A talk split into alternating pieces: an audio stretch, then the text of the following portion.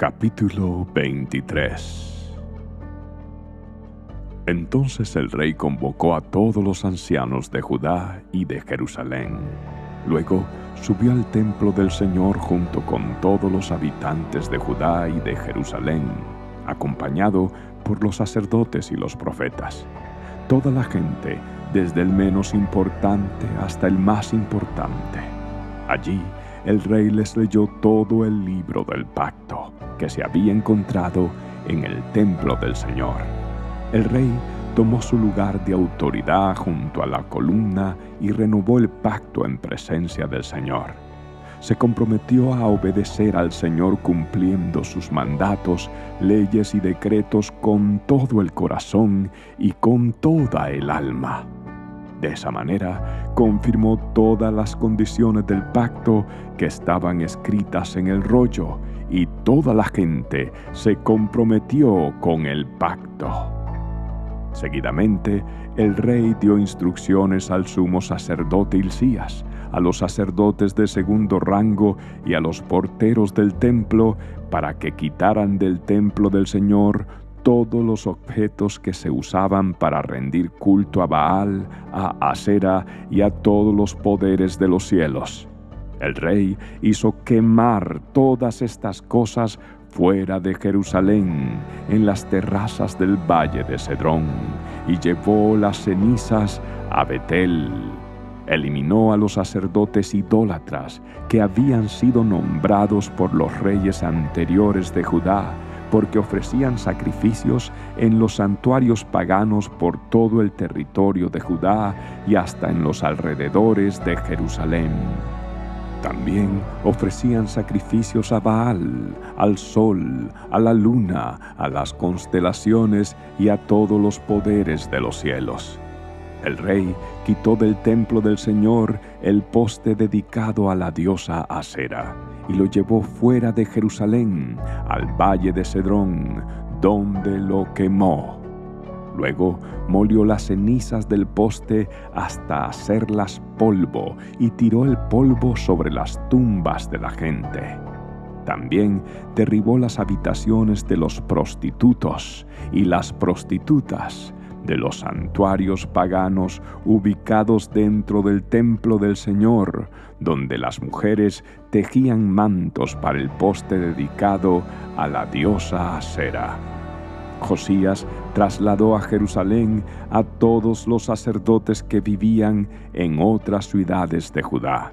También profanó los santuarios paganos donde habían ofrecido sacrificios, desde Jeba hasta Beerseba. Destruyó los santuarios que estaban a la entrada de la puerta de Josué, gobernador de Jerusalén. Esta puerta estaba situada a la izquierda de la puerta principal de la entrada a la ciudad. A los sacerdotes que habían servido en los santuarios paganos no se les permitió servir en el altar del Señor en Jerusalén, pero se les dio permiso para comer pan sin levadura con los otros sacerdotes. Después, el rey profanó el altar de Tofet en el valle de Ben a fin de que nunca más nadie lo usara para sacrificar a un hijo o a una hija en el fuego como ofrenda a Moloch. También quitó de la entrada del templo del Señor las estatuas de caballos que los reyes anteriores de Judá habían dedicado al sol, las cuales estaban cerca de las habitaciones del eunuco Natán Melech, un funcionario de la corte. El rey también quemó los carros de guerra dedicados al sol. Josías derribó los altares que los reyes de Judá habían construido en la azotea del palacio sobre la habitación de Acaz en el piso de arriba. El rey destruyó los altares que Manasés había construido en los dos atrios del templo del Señor los hizo añicos y esparció los pedazos en el valle de Cedrón. El rey también profanó los santuarios paganos que estaban al oriente de Jerusalén y al sur del monte de la corrupción, donde el rey Salomón de Israel había construido santuarios para Astoret, la diosa detestable de los sidonios. para Quemos, el dios detestable de los moabitas, y para Moloch, el repugnante dios de los amonitas. Destrozó las columnas sagradas y derribó los postes dedicados a la diosa Sera. Luego profanó estos lugares al esparcir huesos humanos sobre ellos. El rey también derribó el altar que estaba en Betel, el santuario pagano que Jeroboam, hijo de Nabat, había levantado cuando hizo pecar a Israel. Quemó el santuario y lo molió hasta convertirlo en cenizas, y quemó el poste dedicado a la diosa Asera. Luego Josías se dio vuelta y notó que había varias tumbas en la ladera de la colina. Ordenó que sacaran los huesos y los quemó sobre el altar de Betel para profanarlo. Todo sucedió tal como lo había anunciado el Señor por medio del hombre de Dios, cuando Jeroboam se paró junto al altar durante el festival. Después Josías se dio vuelta y miró hacia arriba a la tumba del hombre de Dios que había predicho estas cosas. ¿Qué es ese monumento que está allí? preguntó Josías. Y la gente de la ciudad contestó, es la tumba del hombre de Dios que vino desde Judá y predijo precisamente lo que tú acabas de hacer al altar de Betel. Déjenlo en paz Respondió Josías, no molesten sus huesos. Por lo tanto, no quemaron sus huesos ni los del viejo profeta de Samaria. Después, Josías demolió todas las edificaciones que había en los santuarios paganos de los pueblos de Samaria, tal como lo hizo en Betel.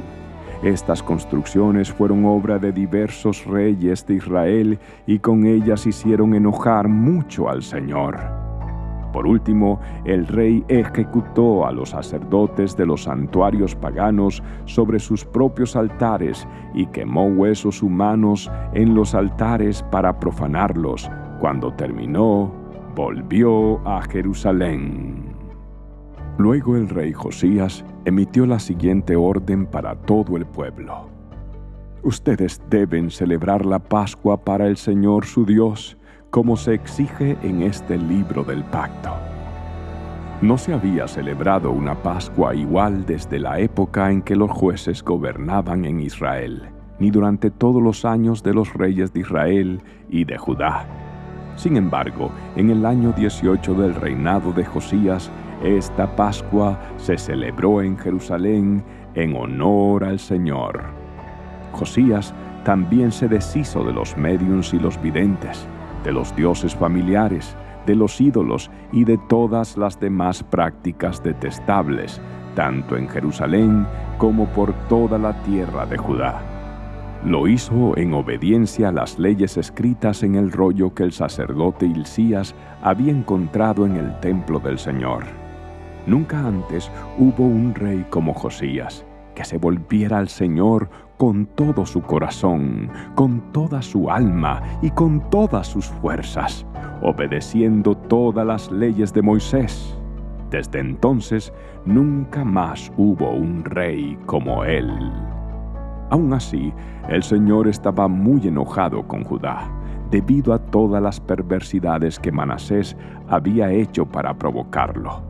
Pues el Señor dijo, también expulsaré a Judá de mi presencia, así como expulsé a Israel, y rechazaré a Jerusalén, mi ciudad escogida, y al templo donde debía honrarse mi nombre. Los demás acontecimientos del reinado de Josías y todos sus logros están registrados en el libro de la historia de los reyes de Judá. Durante el reinado de Josías, el faraón Necao, rey de Egipto, fue al río Éufrates para ayudar al rey de Asiria. El rey Josías y su ejército salieron a enfrentarlo, pero el rey Necao mató a Josías cuando se encontraron en Megiddo. Los funcionarios de Josías llevaron su cuerpo en un carro de guerra desde Megiddo hasta Jerusalén y lo enterraron en su tumba. Entonces la gente de la nación ungió a Joacás, hijo de Josías, y lo proclamó el siguiente rey. Joacas tenía 23 años cuando subió al trono y reinó en Jerusalén tres meses. Su madre se llamaba Amutal y era hija de Jeremías de Libna. Joacás hizo lo malo a los ojos del Señor, igual que sus antepasados. El faraón Necao metió a Joacás en la cárcel de Ribla, en la tierra de Amat, para impedir que gobernara en Jerusalén. También exigió que Judá pagara un tributo de 3.400 kilos de plata y 34 kilos de oro. Luego el faraón Necao puso en el trono a Eliakim, otro de los hijos de Josías, para que reinara en lugar de su padre, y le cambió el nombre a Joacín. Joacás fue llevado a Egipto como prisionero y allí murió. Para obtener la plata y el oro que el faraón Necao exigía como tributo, Joacín recaudaba un impuesto de los habitantes de Judá, para el cual les pedía que pagaran en proporción a sus riquezas. Tenía 25 años cuando subió al trono y reinó en Jerusalén 11 años. Su madre se llamaba Sebuda y era hija de Pedaías de Ruma. Él hizo lo malo a los ojos del Señor, igual que sus antepasados.